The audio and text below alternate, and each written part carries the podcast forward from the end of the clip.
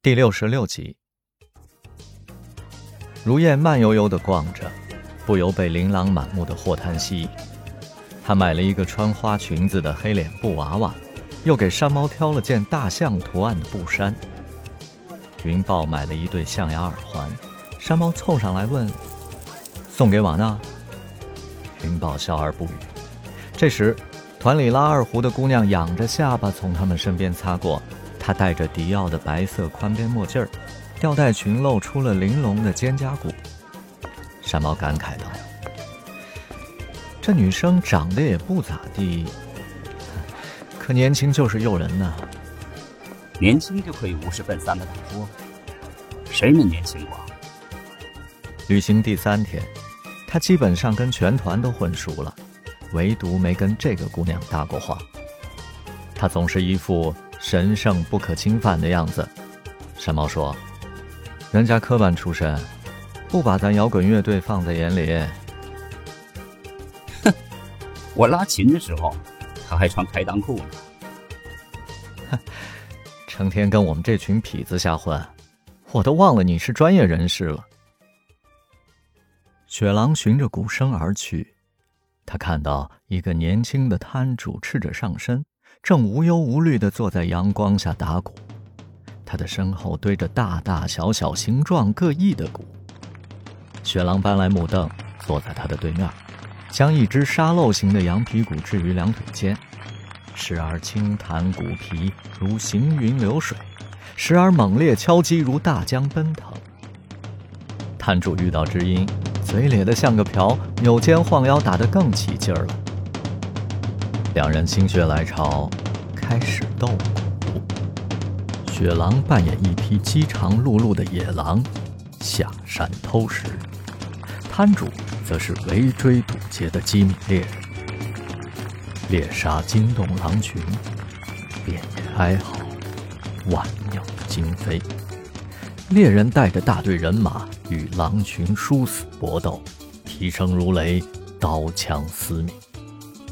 围观者呐喊助威，摊主的黑色手背和白色掌心闪电般的切换，汗珠雨点般甩落在地。就在节奏激烈到心脏似乎难以承受的时刻，摊主跳到半空，一声尖叫，双手在头顶虔诚合十，这才偃旗息鼓。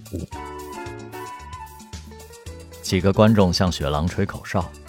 大概是惊讶于一个异国来客能把他们的民族乐器演绎得炉火纯青，而雪狼相中了这只热气腾腾的大鼓，可它足足有半人高，他担心上不了飞机，便挑了小一号的，音质也算浑厚，鼓声会有神秘的几何图形，还镶着色彩斑斓的串珠和贝壳。